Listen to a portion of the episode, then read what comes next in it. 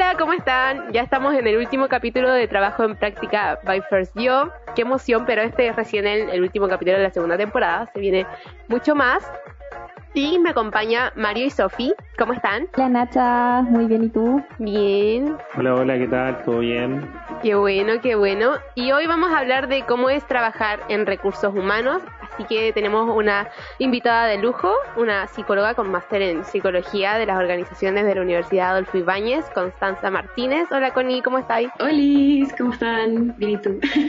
bien, bien, gracias. Bueno, la Connie es Talent Manager en Digebo, una empresa que utiliza la, la inteligencia artificial para mejorar los procesos tecnológicos de sus clientes como Movistar, Claro, Falabella, eh, entre otros.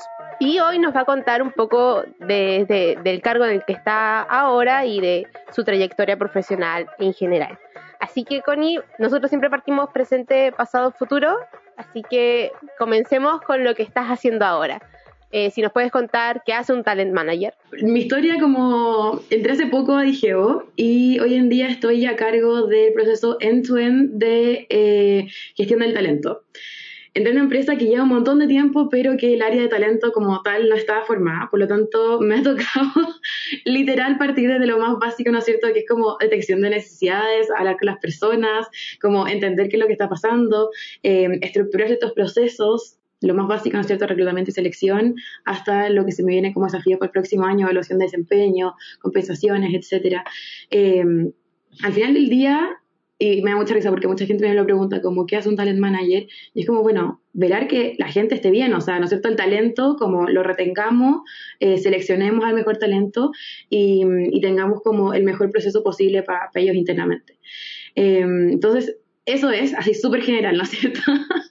eh, yo vengo de la industria de tecnología también, entonces un poco me traje todo mi conocimiento de multinacional eh, a Digeo, que es una marca, igual es, es, una, es una empresa que está en diferentes países de Latinoamérica, pero obviamente es más, es más chica y, y más liviana, le podemos decir, más liviana. Eh, y, y, ¿cómo se llama esto? Como todavía está en esta lógica como de media startup, eh, Digeo nace de tres, de tres emprendedores que de hecho uno de ellos, el presidente, es Roberto Muso, no sé si en algún momento lo han escuchado, pero fue como premio emprendimiento 2017 de hecho.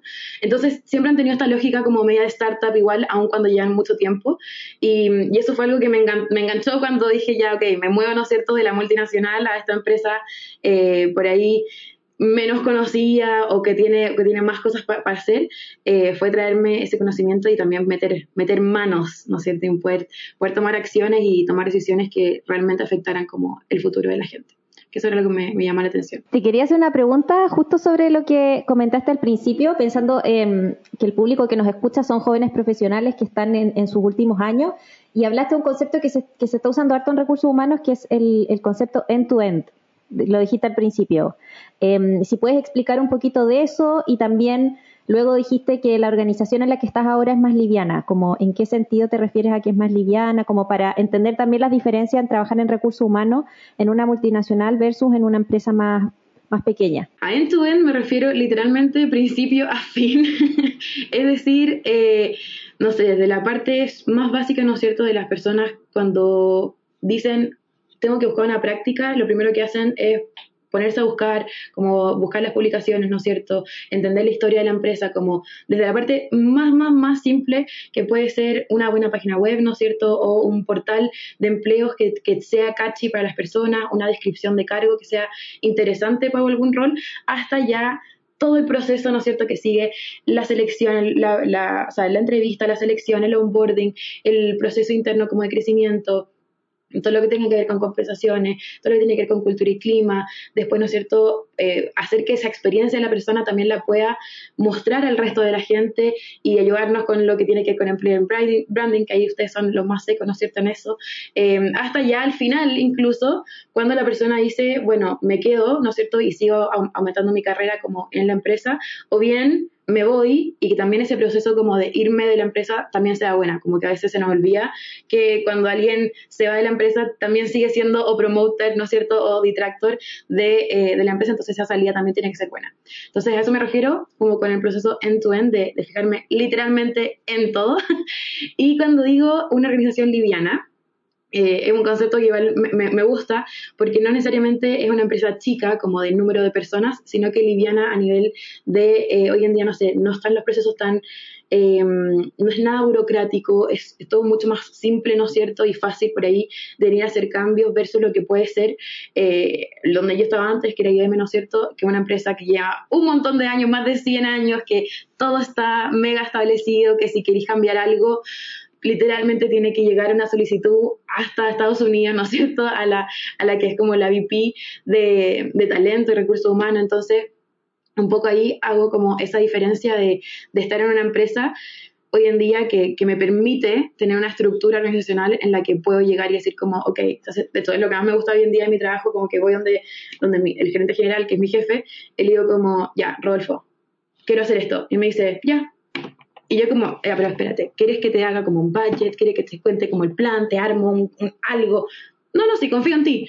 Y como tener eso, ¿no es cierto? Esa confianza por ahí que, que, que no, no tendría como el proceso más estructurado de la solicitud, el dinero, lo que sea, como en otra empresa, eh, es a lo que me refiero como a ser liviana. Oye, Connie, y ahora estás en una empresa tech, antes estuviste en IBM, pero me contabas que tu primer acercamiento fue tu práctica y fue como tu primer acercamiento a lo que es la tecnología, ¿cierto? Si nos puedes contar un poco dónde fue tu práctica, qué cursos, qué, en qué área llegaste. También fue atracción del talento, ¿no? Sí, entré a atracción del talento en Walmart. Eh, estuve en la práctica de seis meses. Mi práctica oficial eran dos, pero yo dije como que en verdad tal vez fui muy matea como, y por ahí un consejo que le puedo dar a la gente que está como en ese proceso de buscar práctica y primer empleo, pero como antes de que siquiera me tocara buscar práctica, me dije a mí misma, ¿qué quiero? Como, ¿dónde me veo en cinco años más? Como me veo en una multinacional, me veo en verdad trabajando en una startup. En ese momento mi sueño era como full multinacional, quería aprender cómo esa lógica. Mi familia, mi abuelo al menos siempre había trabajado con una empresa también gringa, entonces como que tenía esas ganas de poder meterme en ese mundo y me hice una lista de empresas en las que quería hacer mi práctica. Eh, algunas eran retail, ¿no es cierto? Otras eran tecnología. Eh, y de todas las que, de las que postulé, eh, finalmente me decidí por, por, Walmart, donde estuve apoyando allá a la Tere, un beso a la Tere si es que me está viendo, en todo lo que es atracción de talento en Home Office. Home Office es el área que se le llama dentro de Walmart a los cargos como más de corporate, los que están en, en ciudad empresarial y demás, no supermercado. Entonces ahí me tocaba apoyar a la Tere con todos sus procesos eh, y como práctica, obviamente, de no, no tener la experiencia para poder entrevistar, ¿no es cierto?, pero son más senior, te pasaban las prácticas también que tenían estas gerencias, que eran, no sé, pues compliance, que es como el área como legal, ¿cachai? Arquitectura, porque increíblemente Walmart tiene una parte de como inmobiliarias, por si no lo sabían, eh, todo el área, ¿no es cierto?, eh, de supply chain, y y ahí, en ese como momento, me toca también apoyar a Tommy, que tenía otras áreas, otras gerencias, y en esa gerencia a él le tocaba Walmart Tech. Entonces también me tocó revisar esos perfiles, y ahí un poco empecé como, una, a entender este mundillo tech, ¿no es cierto? Los conceptos, las palabras claves que están hablando y demás. Y también me empezó a enganchar un montón como esta lógica, no sé, por ese momento por ahí estaba súper conocido, pero yo en mi mente no lo tenía idea, como la agilidad, y me acuerdo que eh, Claudio, que era como el supervisor de, toda la, de toda el área, decía como, vamos a, acá está como, la, no son reglas, como como estos principios, ¿no es cierto?, de agilidad y como apréndanselo. Y me acuerdo que a mí me empecé a meter un poco como en este mundito un poco más, más tech y, y en su momento cuando ya se estaba acabando mi práctica, tenía una decisión que tomar, ¿no es cierto? O me quedaba en Walmart eh, o buscaba otra alternativa yo como siempre apuesto a varias opciones en mi canasto, eh, me, puse, me puse a postular, así como randommente la vida, y en eso encontré una postulación eh, en IBM. De hecho, ni siquiera encontré la postulación, y aquí como un tip también para la gente, yo como en la práctica lo que hice, me metí a todas las páginas web de las empresas grandes, que quería estar en mi lista, y me escribí como a a como la Talent Network, como este formulario de inscripción para que te lleguen noticias sobre la empresa y noticias sobre los procesos de reclutamiento. Em, entonces, en ese momento que estaba justo como que dije, ya, lo voy a buscar, me llega un mail de que se había abierto una posición en IBM como Talent Campus Partner. Ese era el nombre. Ya, muy random, porque al final del día no terminó siendo eso, pero ese era el nombre inicial. Y lo que buscaban era justamente alguien que eh, tuviera que tuviera todo el control del programa de práctica en Chile. ¿sí? Esa era como la lógica, es gestionar con las universidades, hacer como reclutar eh, practicantes, pero era harto del entorno como con las universidades, el trabajar con la marca empleadora que no estaba al parecer em, y demás. Y yo dije, ya, bueno, voy postular. Pedían tres años de experiencia, como entre dos y tres años de experiencia, y yo con mis seis meses de práctica dije, ya, ya, o me tiro a la piscina, postulo. Acto seguido, increíblemente me llamaron. yo como, ok. Jugadísima. no, chao. Llegué y dije como, filo, puse mi currículum lo mejor que pude, puse mi experiencia que tenía, como que mencioné obviamente que eh, yo en Walmart veía el programa, como, o sea, no veía el programa práctica, pero veía prácticas, entonces tenía como esta experiencia buscando perfiles de práctica, que hoy en día lo miro y digo como, no necesitáis ni media experiencia en verdad, pero bueno, yo me creía lo máximo por, eh, por, por, haber como tenido esta experiencia de los seis meses.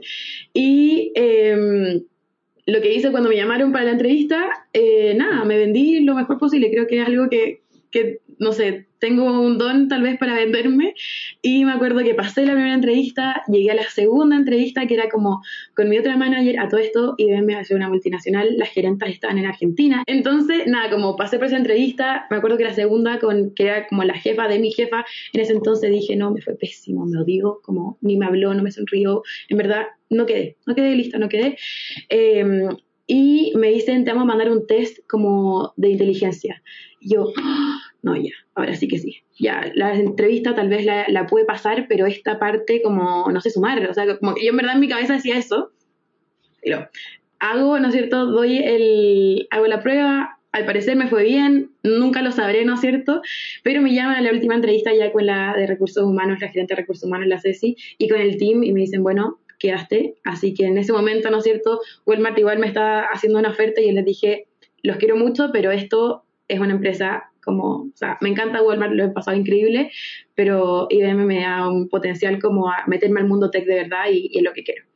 Así que ahí estuve dos años, eh, muy intenso, para ser súper sincera, y em, mi cargo oficial era Talent Acquisition Partner para SSA. Y aquí voy a como entrar a decir las siglas, y perdón si yo digo millones de siglas, pero todavía tengo como ese concepto muy metido en mi cabeza, pero SSA es Spanish South America, que son todos los países hispanohablantes de, em, de Latinoamérica. Entonces me tocaba hacer reclutamiento para Argentina, Chile, Colombia, Ecuador, eh, Uruguay, etcétera. Y eh, en, ese, en ese contexto, ¿no es cierto?, eh, empiezo a tomar mucho más fuerte el programa de práctica en Chile, empezar a potenciarlo, con, con las, con las diferentes universidades, porque hasta ese momento mis compañeros que habían estado antes como que nunca le habían puesto el foco al programa de práctica. Se hacía hace mucho tiempo, pero nadie estaba real enfocado en la experiencia del practicante, qué pasaba cuando entraba, qué pasaba con los gerentes, cómo se tomaban las cosas, al menos no en Chile. Entonces me puse, ¿no es cierto?, full a trabajar en eso. Eh, creamos un montón de cosas, nuevos procesos, como que habían varias cosas que se estaban haciendo hace, hace, tiempo, pero ahí un poco las optimizamos. Y con esa experiencia como de en verdad el potencial del programa de práctica en Chile, em, llegó un momento en el que llega la pandemia y la José, que era como la jefa del programa de práctica a nivel de la región, me dice como, oye, ¿qué te parece si hacemos como cosas para, como me dice, necesito hacer un brainstorming, como tú con tus ideas de Chile, dime cómo lo hacemos en las otras regiones. Y yo le dije como ya, José, me parece que este es el momento para empezar a hacer actividades como con los practicantes y unir a los otros países. Entonces creamos un Slack, donde antes teníamos un Slack de cada país nomás. Entonces los practicantes de ese país hablaban solo con ese país.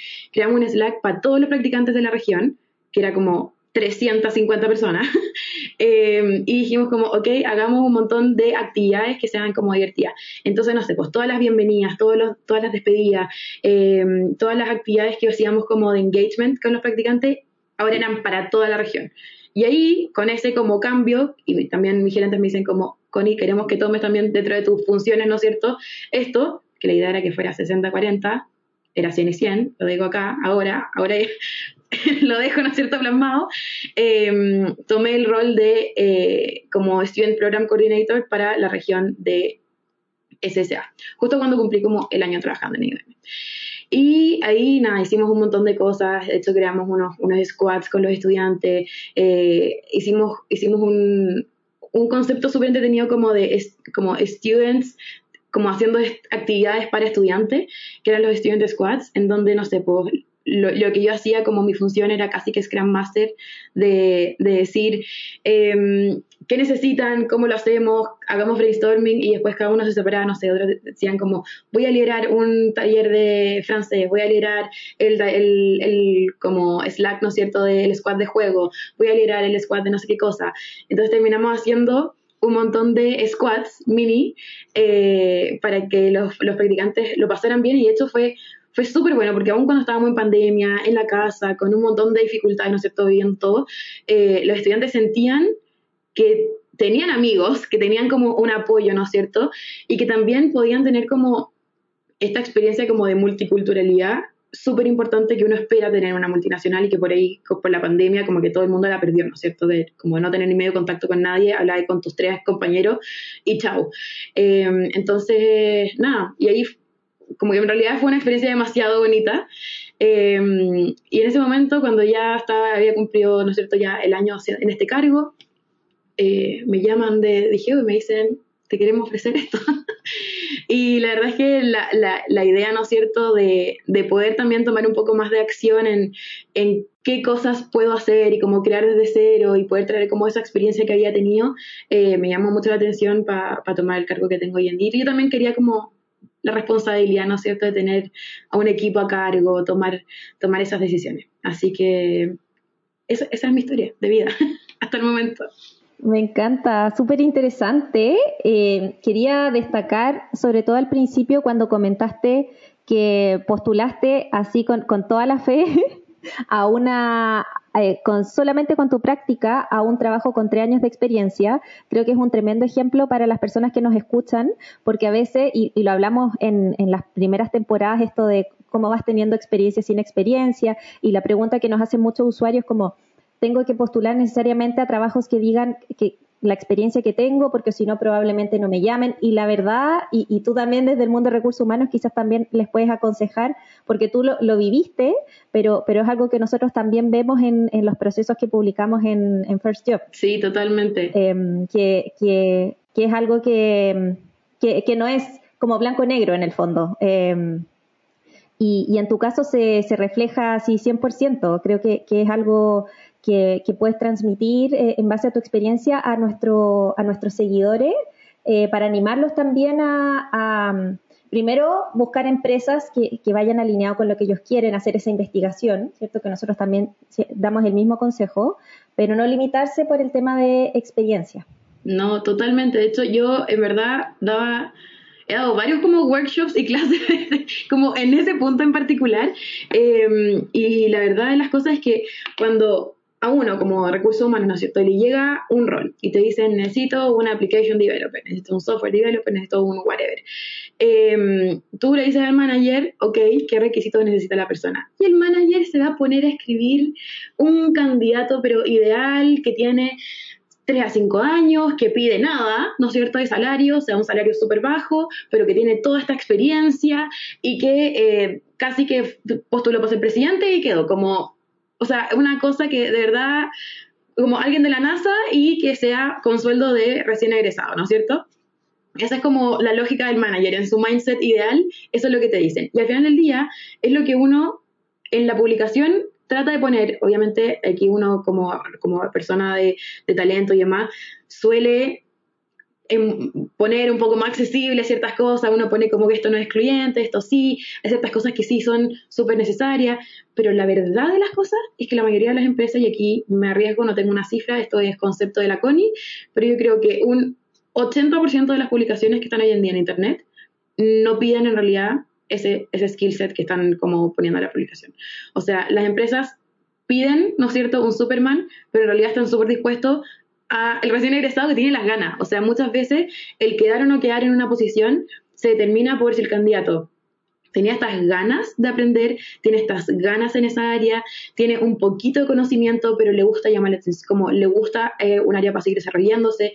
O sea, yo me acuerdo que cuando, no sé, mismo programa de práctica en Chile o cargos de entrada eh, que me tocaban en otros países en IBM, eh, lo que se veía como skill del candidato no era su skill técnico, no era su formación necesariamente, eran las ganas con las que se enfrentaba la entrevista, como este, esta onda, ¿no es cierto?, de pararse en la entrevista y decir como, hola, esto me gusta, no tengo experiencia, pero en verdad me gusta, he visto muchos videos de YouTube, estoy haciendo un, curso de Coursera, estoy así, como esa intencionalidad de querer aprender eh, lo que sale como requisito en el, puesto de trabajo muchas veces es lo que determina como si hay uno que haya una posición.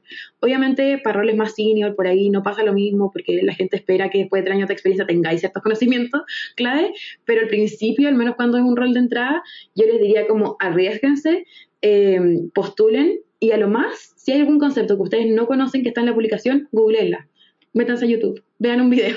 Como que, de verdad, hoy en día la información está tan accesible como literal, busquen en TikTok, como con un hashtag, el concepto, y les juro que va a haber alguien, como seguramente experto, explicándolo. Entonces, eh, ese, es un poco como, como mi, recomendación para la gente que, que está postulando a esos, a esos primeros como empleos, a la práctica. Hay que tirarse a la piscina, ¿no? Hay que tener la persona. Oye, Connie, y hablando de tirarse a la piscina, muchas personas que hoy día nos están escuchando, que son estudiantes, que van a buscar su práctica o su primer trabajo, incluso algunos hicieron su práctica, y a veces les toca prácticas más cortas o prácticas que quizás no son tan eh, de tanto aprendizaje. Y, están como en un periodo donde dicen voy a encontrar trabajo, y buscar trabajo y no sé nada. Están como en como ese susto que he visto mucho en los últimos años, como estoy saliendo de la universidad, no sé nada no sé qué voy a hacer, eh, sobre todo para el caso de, tu carrera, ¿cierto? En recursos humanos, es como voy a encontrar práctica, no me sé ningún test, no sé cómo entrevistar, no sé nada, me va a ir mal, no sé. ¿Qué, podrías decir ahí? ¿Cómo, ¿Cómo fue tu experiencia? Yo creo que ese como síndrome del impostor que nos pasa a varios, ¿no es cierto? De llegar a un lugar y decir como, oh, ¿y ahora qué? O sea, a mí también me pasó cuando quedé como talent manager y dije como, ok, tengo 27 años, como, ¿qué hago acá? ¿Por qué tengo este rol? ¿Por qué este rol? Porque como cómo llegué a este momento. Y, y, la verdad, como el consejo detrás de eso es que la gente no espera que sepas todo. Como sobre todo cuando estás en la práctica, cuando es primer empleo, como el primer empleo la gente espera que tú no sepas. Como es, es parte como de la, del, del job description que no se, que no se ve, que no se lee, ¿no es cierto? Eh, el manager sabe que si alguien recién egresado va a tener que enseñarle, va a tener que aprender, va a haber un periodo de un mes por lo menos que va a ser solamente capacitarlo a entender lo que hace el área, lo que hace el negocio, lo que hace, lo que se espera de él, ¿no es cierto? O de ella, em, como, como ese, ese seteo de expectativas, eh, yo creo que, es súper clave como de, tenerla uno mismo, de entender que es un proceso de aprendizaje y llegar, tal vez yo soy demasiado como growth mindset en el sentido de si no lo sabes, apréndelo, em, pero, pero creo que es el mindset a tener cuando uno está eh, empezando ese nuevo rol y, y, también no tener miedo como a levantar la mano, como que a veces juramos que ay, somos como nuevos, somos chicos, somos no sé qué cosa, soy mujer, como soy mujer en una habitación llena de hombres, que es lo que suele pasar en tecnología, ¿no es cierto? Como me van a, me van a mirar mal si pregunto qué significa este término, qué significa este código, pero al final del día no tenemos por qué saberlo todo. O sea, sobre todo en recursos humanos y que, no sé, cuando dicen mundo tech, tú no tienes que entenderte los programas, todos los lenguajes de programación. O sea, yo, yo no entiendo todos los programas, todo el lenguaje de programación. Yo no tengo idea que, cómo es, eh, ¿no es cierto?, Ruby o lo que sea. Python en algún momento me metí como para entenderlo porque quería entenderlo, pero fue porque lo hice y me metí en ese mundo uh, queriendo. Pero no es una cosa que se necesite tener, ¿se entiende? Em, muchas veces la parte técnica la hace el manager o lo hacen los gerentes. Entonces, como tener ciertos como skills más detallados no son esperados en realidad en tu rol de recursos humanos porque además hay un montón hay un montón de libros hay un montón de papers hay un montón eh, de información dando vuelta que podéis recolectar y así tomar decisiones más conscientes. Como que yo creo que es súper importante tener en la cabeza que no no se espera que tú sepas todo como que no se puede saber todo tampoco ya como a nivel de de humanos estamos siempre aprendiendo, entonces es absurdo tener una expectativa tan fuerte sobre nosotros de decir, ay no, y ahora que, como, ¿cómo, cómo rindo según este rol? Como, tranquilo, pregunta, levanta la mano, o sea, alguien te va a decir, como, sí o sí alguien te va a querer contar cómo se hacen las cosas.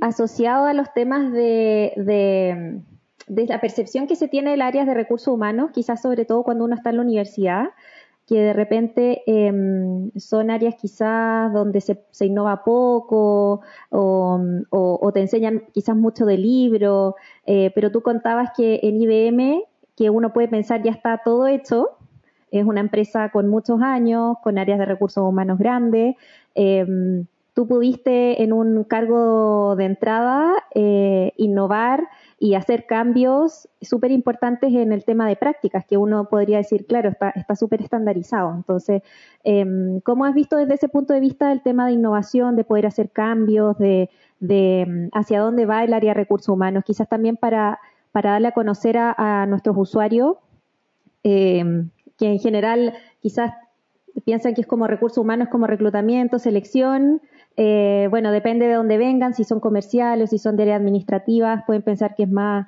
eh, que existe desarrollo organizacional, pero es un poco como una nebulosa en las áreas de talento, como aterrizar un poco más esos conceptos y, qué tanto se puede innovar en recursos humanos. Yo creo que la oportunidad, como que hay que tener algo súper en mente. Si uno está en una empresa por ahí muy grande o incluso en una más liviana o, o startup, por ahí uno se va a frustrar, ¿no es cierto? Como que van a haber ciertos momentos en los que te vaya a poder frustrar porque eh, te van a pedir seguir ciertos protocolos, seguir ciertas cosas, pero yo creo que es súper importante que como personas de recursos humanos estemos con, el, con las ganas de desafiar el status quo. Y eso parte por preguntar ¿y por qué? Em, y, es, y, es, como súper super simple tal vez, pero en realidad cuando uno está, ¿no es cierto? Y como mi ejemplo en, en IBM, como cuando uno está en una empresa en donde llevan muchos, muchos años, mucha camada de estudiantes haciendo lo mismo, el sentarte con los, con los gerentes y decir, ya, pero ¿por qué se hace así? Y que te digan, no, es que siempre se ha hecho así. Y es como, bueno, entonces cambiémoslo, como veamos cómo se puede cambiar, con qué tengo que hablar para poder cambiarlo. Y como tener también esa, esa personalidad de decir, eh, ¿con quién lo hablo? Como, ¿Con quién lo levanto? Y a veces te vaya a frustrar porque te van a decir como, no, es que esto en realidad no sé, yo de verdad te puedo decir como tenía 1500 ideas para el programa de práctica en, en SSA, me salió una, como, como de todas las otras que, que, tal vez pude haber dado, porque tal vez era mucho más grande, el impacto era mucho más grande, como, no sé, yo hasta en un momento dije como, hagamos un software, como, como dame manos para poder hacer un software de gestión de, lo, de, lo, de los estudiantes, pero obviamente implicaba muchas cosas, tratamos de implementar un chatbot, necesitaba ayuda de otras áreas que no se pudo eh, solventar. Entonces, como entender que tal vez uno puede tener mil ideas, pero con que salga una, igual ya está haciendo un cambio súper importante y que tal vez puede impactar positivamente a un montón de personas. Como, por un lado, es no frustrarse si es que te dicen que no a la primera, porque hay que seguir tratando de desafiar y decir como ya, pero y esto, y esto, y esto, y esto. Y tal vez tu idea, uno, era súper gigante, pero la idea que te están aprobando es mucho más chica y quedarte con esa victoria y seguir como luchando y después esa victoria te va a ayudar como a decir, oye, pero esta idea que también me dijeron que no se podía hacer, mira, la hicimos antes, tuvo un buen resultado, como déjame tirarme a la piscina de nuevo, ¿no es cierto? Y como ver si es que esto sale bien eh, nuevamente. Y ahí como pasar doble clic a, la gente que, que por ahí está, está estudiando psicología, está estudiando comercial y quiere el área de recursos, de, de recursos humanos, que, en general es súper grande, ¿no es cierto? Hoy en día hay empresas que no le llaman recursos humanos, le llaman talent, que a veces talent es un área de recursos humanos, eh, otros le llaman people, ¿no es cierto? Eh, como que hay un montón de nombres y uno a veces como que no entiende en realidad qué significan cada concepto, pero la base es que todos queremos lo mismo, o sea, todos queremos que las personas que están en la organización tengan como un buen desarrollo profesional y estén felices. Como que al final del día eh, yo me acuerdo cuando estudiaba psicología, eh, yo siempre pensé en ser clínica y decía, como no, voy a ser clínica, voy a ser clínica, voy a ser clínica, hasta que llegué el momento de psicología nacional, que en mi universidad era tercer año, y dije, ah, no, en esto, esto me gusta más, como que tiene que ver eh, en, la, en, la, clínica, ¿no es cierto? Uno va y le trata de ayudar a la gente como en puertas cerradas, como lo que tal vez está pasando como en su casa, o solucionar esa vía antes, y mucha gente va al psicólogo por el trabajo, como que no hay que dejar de olvidar eso, ¿no es cierto? Como sobre todo hoy en día con, con la pandemia, como que mucha gente se quemó, entonces terminó en el psicólogo, eh, porque el trabajo era muy, agota, era muy agotador, era muy agobiante, las tareas eran demasiadas, no había claridad, eh, la empresa no se dio un tiempo como para parar, entonces como yo cuando, me acuerdo cuando tuve como mi primer ramo de psicología dije, ya, pero es que si yo soy orga, puedo tratar de ponerle un stop a esto antes de que la persona llegue al psicólogo, como por un tema laboral. Yo soy pro de que todos vayamos al psicólogo, como en verdad, si alguien me está escuchando acá, todos vayan al psicólogo por diferentes razones, todos necesitamos, pero mi punto puntual está relacionado como con esa gente que llega al psicólogo por temas laborales, ¿cachai? Y dije en mi cabeza como, como, ya, si yo puedo hacer algo, ¿no es cierto?, en mi carrera profesional para que la gente no tenga que llevar por estrés a un psicólogo, lo voy a hacer. Y para que estén felices en el trabajo y para que sea su mejor versión. Y al final del día, eso es lo que tratamos de hacer todos los que trabajamos en algún área de, de recursos humanos, talent, people, lo que quieran. Eh, al final del día, eso es lo que hacemos. Entonces, si tenemos como esa idea de base del por qué lo estamos haciendo, creo que es mucho más fácil eh, también pensar como en esta innovación y el cómo podemos hacer las cosas mejor. Y empezar a cuestionarnos como, ya, pero si esto se, ha hecho así por cinco años y la gente sigue infeliz, tal vez deberíamos cambiarlo, ¿no es cierto? Como tener, hacer algún, hacer un doble clic, preguntarle a la gente, o sea, tener ese, ese momento de preguntarle, yo sé nada, eh, en, en, en Digeo, le dije a mi gerente como, como oye, ¿sabes que creo que necesito conocer a la gente? Porque estamos en pandemia, etcétera, son 86 personas. Y yo me voy a tomar el tiempo de conocerlo media hora cada uno, como conocerlo. Y la cantidad de cosas que salieron que yo, desde mi experiencia, hubiera dicho como, ah, obvio que me tengo que enfocar en esto, esto, esto, la gente quería juntarse.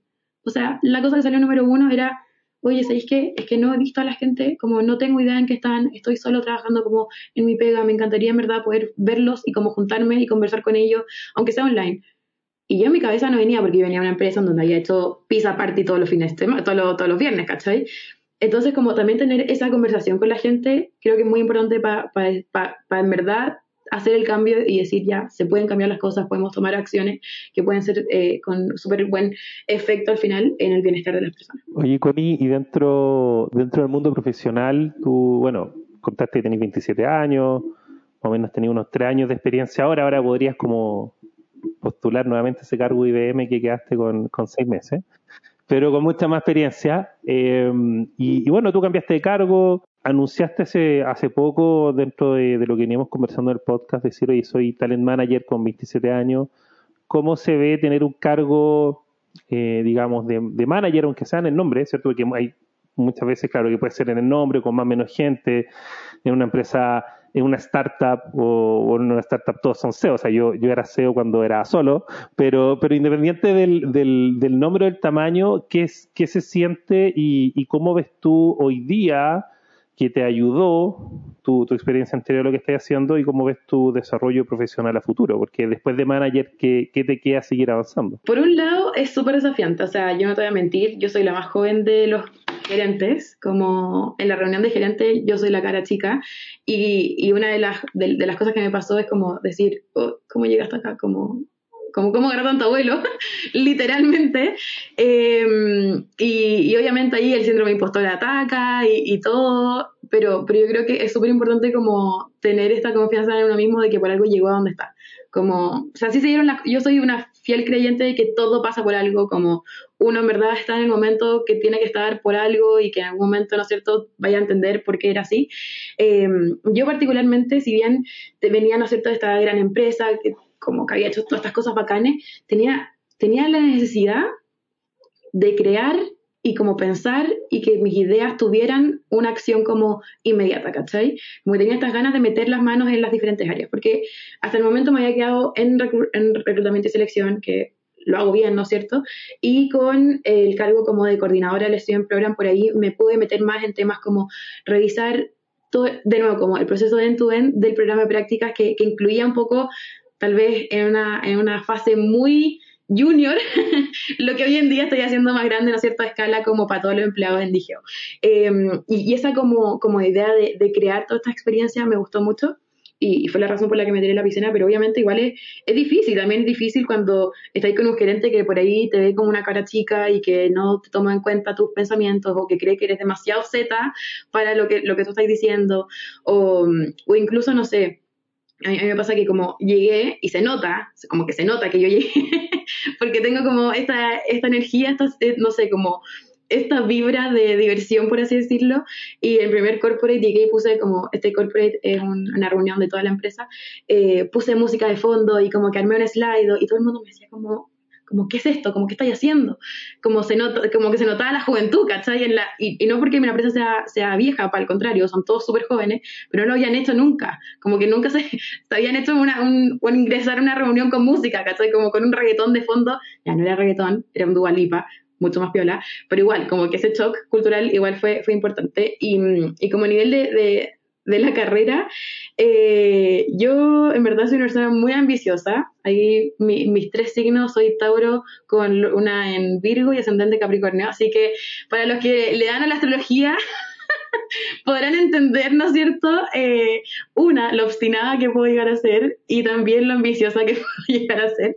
Eh, entonces, si yo tengo que pensar como en 10 años más, tengo muy claro cuál es mi, mi, película. Tal vez me gustaría volver al mundo eh, corporate, entendiendo que hoy en día estoy como el mundo más startup, eh, pero me gustaría un rol tal vez más de direct, como director, ¿no es cierto? Algo como más grande. Siento que hoy en día bueno, tal vez no hoy, en dos, tres años más, eh, voy a tener como esa expertise de, de, haber metido mano, de haber pensado, de haber planeado, de haber creado eh, cosas eh, que tuvieron un impacto para después poder llevármelo, ¿no es cierto?, a, otra empresa que tal vez sea más grande y que quiera también hacer esos cambios. Y ahí poner, empezar a desafiar como este status quo de nuevo en, en una multinacional. Yo me gusta la idea de multinacional, mi, mi, lógica de 10 años más me encantaría ser directora como, no sé, de Google. Eh, si soy muy sincera y muy ambiciosa, eso sería como, así que Google, si me estás escuchando, por favor, aquí directora en 10 años más. Eh, pero no, como profesionalmente hoy en día estoy haciendo un diplomado en marketing, comunicaciones y publicidad, eh, porque me gusta mucho el área también como de comunicaciones y demás, eh, y creo que esa como idea transversal del profesional que tiene como conocimiento en diferentes áreas me gusta. Eh, profesionalmente me gustaría hacer un MBA, tal vez en dos años más, y yo sé que es súper raro porque es psicóloga, como, ¿por qué se quiere meter de nuevo en el mundo como de, de, de, la gestión, por así decirlo? Pero tengo un alma comercial que ahí le contaba a la Nacha antes de partir el capítulo. Eh, yo estudié comercial un año y me cambié a psicología. Y en verdad agradecí haberme cambiado a psicología porque efectivamente psicología me encantó, eh, pero tengo algo todavía ahí medio comercial que, que, tengo que seguir desarrollando y que tengo como ese, ese pending. Así que eso, en verdad, esa es como mi expectativa para un par de años más, pero creo que es difícil y no hay que frustrarse de nuevo eh, el ser chica y como llegar a donde uno está, creo que hay que creer ese cuento también. Es decir, llegué acá por algo. Buena para venderse, se, se mantiene todavía ese, esa habilidad de comercial. Oye, Connie, eh, normalmente nosotros hablamos de lo que es la carrera paralela, que es esto que decía la Sofía al principio de tener experiencia sin experiencia, y para llegar a, un cargo que te pedían tres años de experiencia, asumo que había harto background eh, de lo que era tener ciertas actividades en la universidad. Tú me habías contado que fuiste presidenta del centro de alumnos, que hiciste hartas ayudantías.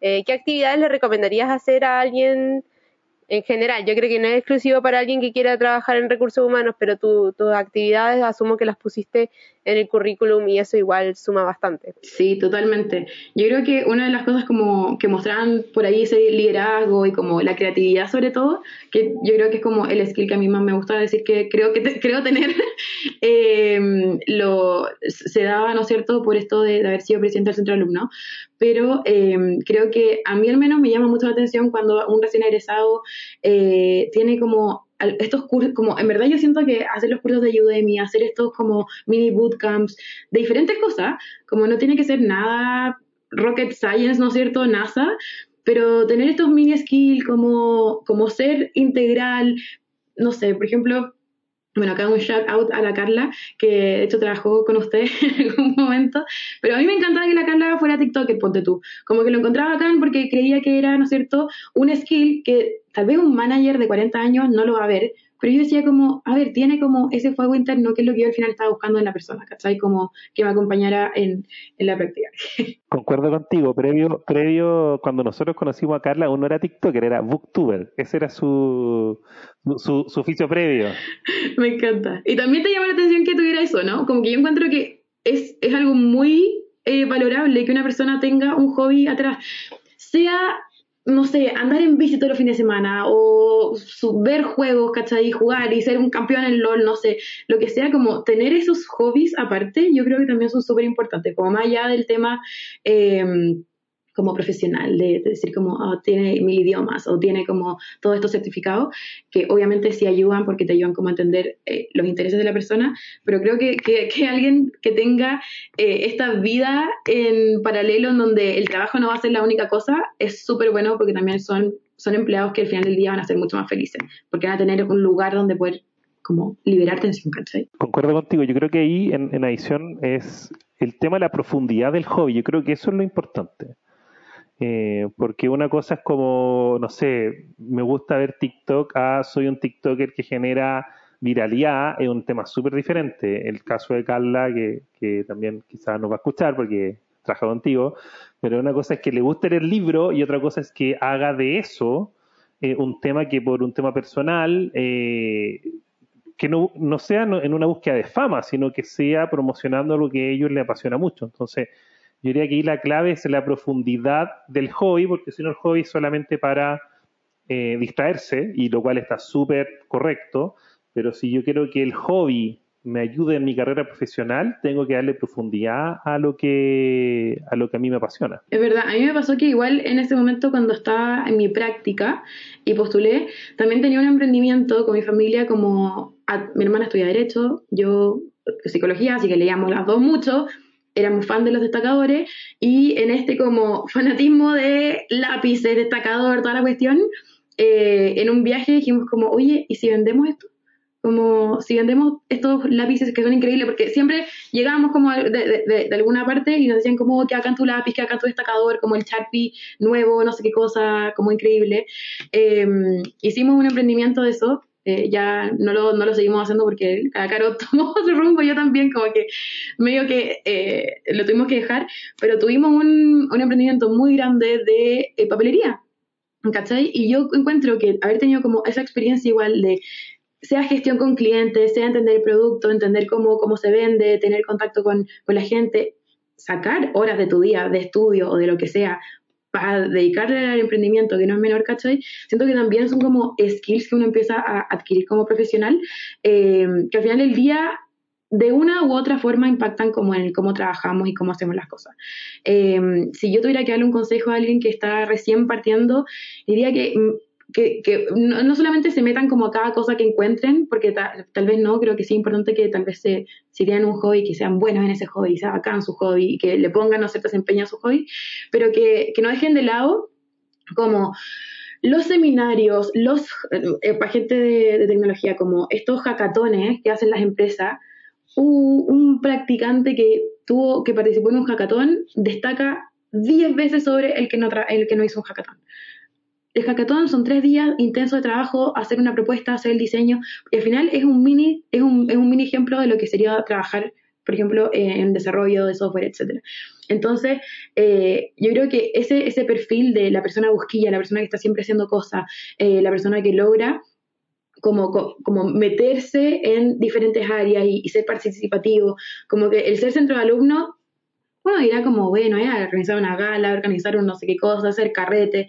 Sí, pero al final del día tiene que ver como con la gestión, ¿cachai? De cómo estáis compatibilizando tus estudios con esta cosa, con el tomar liderazgo, con el escuchar a la gente, como son mini, mini aspectos. Entonces, si tienen la oportunidad de meterse en centro alumno, yo les diría, métanse, porque en verdad siempre es bueno para, para tener la experiencia. Eh, si quieren hacer algún curso, si les llama la atención algo, háganlo, compren. En Udemy sale siento que está haciéndole fama a, ellos, así que háganme un descuento. Pero, eh, ¿cómo se llama esto? Como hay cosas que salen 13 dólares, súper baratos, te queda una certificación, ¿cachai? Eh, IBM acá, de nuevo, shout out a IBM, tiene un montón de free batch, como cursos gratis, insignias que te quedan en LinkedIn, ¿cachai? De agilidad, de lo que sea, de, de design thinking, etcétera. Como tomen esas cosas, esos recursos que están online gratis, que más encima en la pandemia se abrieron muchos más, porque al final del día les va a sumar a su currículum. Buenísimo, Connie. Ahora vamos a pasar a la última, penúltima parte de, del podcast, que son las preguntas que nos dejan los usuarios en, en Instagram Stories, que ponemos una caja con preguntas, y son las siguientes. La primera es, eh, ¿organizan actividades para mantener al, motiva eh, al personal motivado? ¿Cuál es tu favorita? Ya, hoy en día estamos justo creando todo eso. Yo, como les dije, llevo cuatro meses, así que mucho no hemos hecho, pero eh, sí tenemos, bueno, tenemos pensado la fiesta fin de año, que ya la, tuvimos, así que no es spoiler, o sea, la, ya, la, ya la anunciamos, pero creo que, que si puedo hablar al menos de mi experiencia pasada, donde organicé más cosas para, para estudiantes, eh, hacíamos, hacíamos muchos juegos, y por ahí uno dice como, pero que fue un juego, un bingo, ponte tú, como qué raro un bingo online, y sabéis que súper divertido como la amarró lo divertido, o como jugar escríbelo. te cagas la risa al final del día. Como que la gente necesita reírse en el trabajo y está bien que lo hagan y como que también está bien que las empresas generen estos espacios en donde eh, se pueda como jugar o divertirse y que esté dentro del horario laboral. Como que creo al menos que es muy importante como dentro del engagement que la gente tenga esos espacios. Porque lo que pasa, ¿no es cierto?, es que están todos en su casa, están todos trabajando en silo, nadie habla con nadie. Entonces, ni siquiera te, si te una call, ni siquiera decís cómo está ahí, porque ya te da lata, como, como que no, no tienes ni media interacción con las personas, entonces no, no quieres. Eh, pero no, como llevándolo a, IBM hacíamos mucho, mucho juego, mucha actividad, no sé, como karaoke, cosas así. Eh, hicimos en algún momento como algún pizza party, literalmente era como, bueno, si queréis traer pizza, trae pizza, pero como no tenía que comprarse su pizza. pero, esas instancias igual son divertidas y, y en Digeo eh, lo que hemos hecho al menos como para subir ahí un poco el engagement en estos corporate performance, que son estas reuniones de, de como Kaku. Eh, yo al principio parto como con esta música, como más divertida. El otro día hicimos un juego en donde les pedí a todos que apagaran las cámaras, ponte tú, y empecé a decir como prendan la cámara todos los que tienen perro. Entonces todos los que tienen perro prendan la cámara, ¿cachai? Y, y tal vez es algo, es algo muy nada, como literal que uno dice como, qué absurdo hacer esta actividad, pero había gente que no tenía idea que el otro amigo tenía perro, ¿cachai? Entonces ahora van a tener algo de qué conversar en la próxima reunión. Cuando se vean van a decir como, ah, sí que tú también tenías un perro. Sí, mira, se llama Toby. Listo, y le muestra el perro, ¿cachai? Y van a poder conectar en un nivel un poco más personal. Eh, bueno, ahí de hecho fue muy divertido porque en un momento dije como, prendan la cámara a todos los Géminis, y viste que Géminis tiene como mal... Tiene mala reputación Géminis, tiene mala reputación. tiene mala reputación.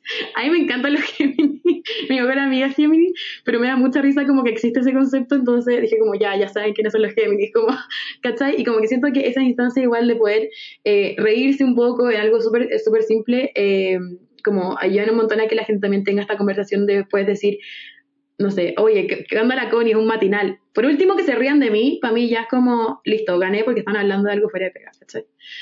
Así que eso. La otra vez en First Job tuvimos una reunión como en un jabo. ¿Cómo se llamaba eso? Ay, me encanta Jabotel. Eh, ay, sí, es como un Jabotel, no, no acuerdo, pero los gamers, eh, nuestro team gamer, nosotros nos dimos cuenta hablando de perfiles, así brevemente, que un perfil que está le está yendo muy bien a nuestra empresa es el perfil gamer, pero gamer de verdad, así como de los de verdad.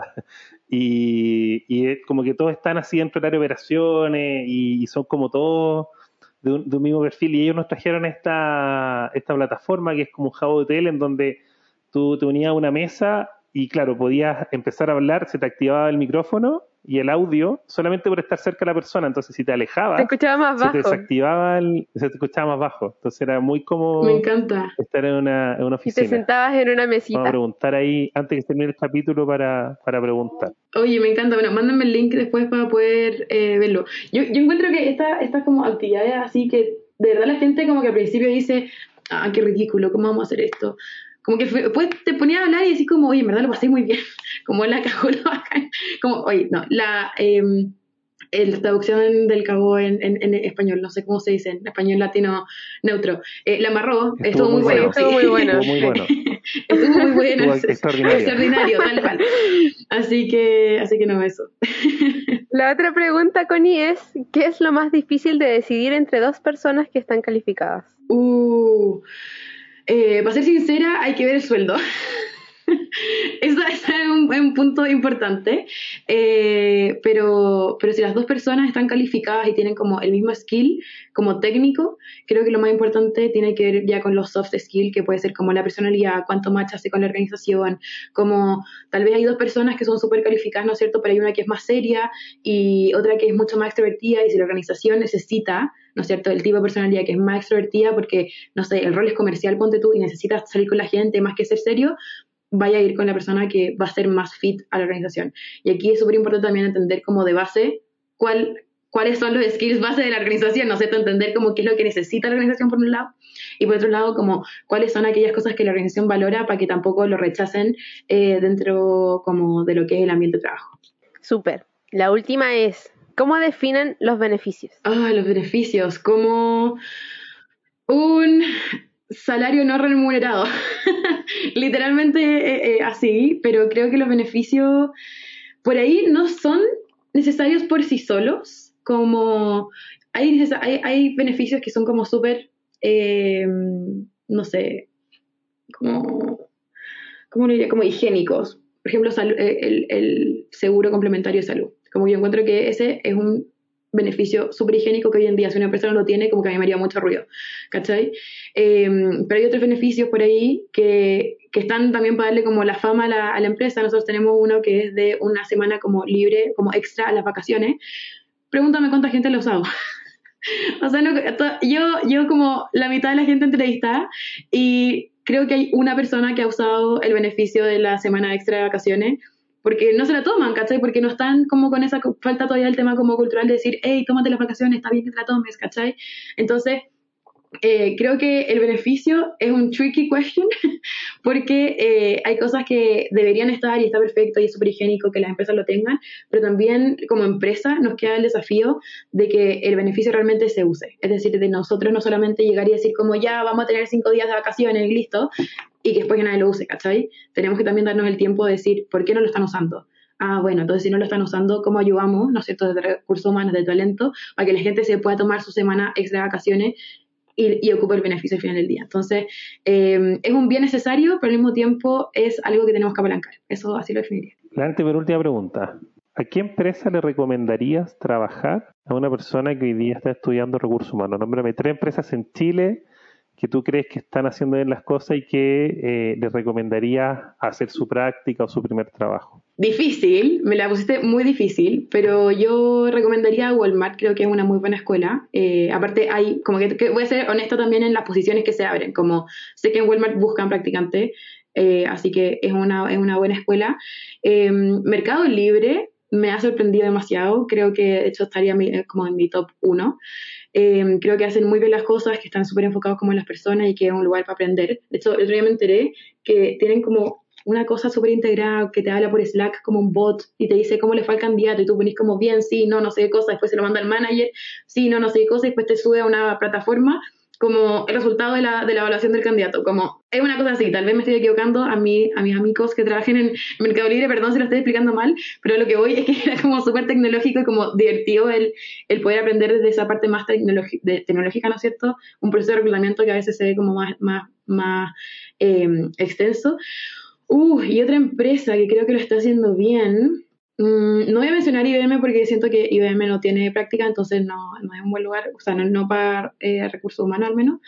Eh, se puede venir de Geo, ah, si quieren, startup, eh, pero no, a ver, alguien que lo esté haciendo bien. Siempre he tenido como la, la idea de Natura, pero creo que es un sesgo que tengo, así que iría a L'Oreal, porque tengo una amiga que trabaja en L'Oreal, la Carla Dino de L'Oreal, y creo que es una buena escuela también. Así que los voy a hacer un shout out ahí a ellos también. Buenísimo, buenísimos tips. Ya, ahora sí, vamos con la última. Ya, la última, última. Eh, es si pudieras darle un consejo laboral, profesional a tu yo del pasado, o sea, si pudieras retroceder el tiempo, encontrarte contigo misma y decirte, deberías hacer esto si quieres trabajar en recursos humanos, ¿qué te dirías? Eh, que más que tienes que hacer esto, le diría como créete el cuento, como sigue creyéndote el cuento, ¿no? en verdad, porque creo que la gente joven sobre todo tiene como este miedo de no creerse el cuento porque cree que no tiene como el skill necesario, em, pero el creerse el cuento y decir como soy bacán, soy capaz, como por algo estoy acá, eh, es lo clave que te, al final del día te va, a te va a ayudar a conseguir tal vez ese trabajo. Y si fuera como algo más específico, le diría como como dale, dale que, que, todo lo que estáis haciendo, como todas las cosas que estáis haciendo, todo el multitasking, todas esas horas de a veces dormir poco, estudiar mucho y ser matea y querer hacer 500 cosas a la vez, como te van a tener el resultado de que al final del día, cuando entre una, una empresa, no te vaya a morir en el intento porque hay que hacerse capaz de hacer multitasking. Em, así que nada, no, en verdad no, creo que no cambiaría nada para atrás de mi historia, para ser súper sincera y como muy de la, de la, eh, ¿cómo se llama esto? Como como mucho self-love a mí misma, pero, pero creo que, que, le diría más que nada como créete el cuento y, y no, como que no dejes de creer, no dejes de creer en ti, porque yo de verdad, de corazón, creo que si es que uno se para una entrevista y no cree que es la persona para ese rol, no vaya a quedar. Tenéis que entrar a la entrevista creyendo que eres perfecta para el rol. Así que eso. Oye, otra, otra última pregunta. Hablando, hablando de rol y hablando de entrevista. Ah, eh, la pregunta es, si tú hoy día le tuvieses que recomendar a los que están saliendo, quizás dentro del mismo MPO, ¿cierto? El Chotautal MPO de la Adolfo Ibáñez, ¿cuáles serían los tres conceptos o el concepto que ellos para cualquier práctica transversal en recursos humanos en su amplitud debiesen saber que no le enseñaron en la universidad? Yo en algún momento le preguntaba a Lorna, pero a mí no me enseñaron por tú todo el concepto de agilidad. Como no, eh, creo que creo que un concepto que, que, tal vez se habla mucho, que está súper usado y, demás, pero, pero que es súper bueno tenerlo en mente y como área de recursos humanos, de hecho lo hablamos el otro día como con un People Circle, que es un grupo de gente que más encima son ex MPO, eh, que tienen diferentes roles, pero este concepto de qué entendemos por, por agilidad, cómo lo vamos a implementar, porque tiene más que ver con una metodología, un framework o lo que sea, eh, tiene más que ver con una forma como de ver la vida, de estar siempre pensando en que todo es como mejorable, como como vamos con pequeñas cosas, pero vamos mejorando, iterando, etcétera, y, y, este, este como el mindset.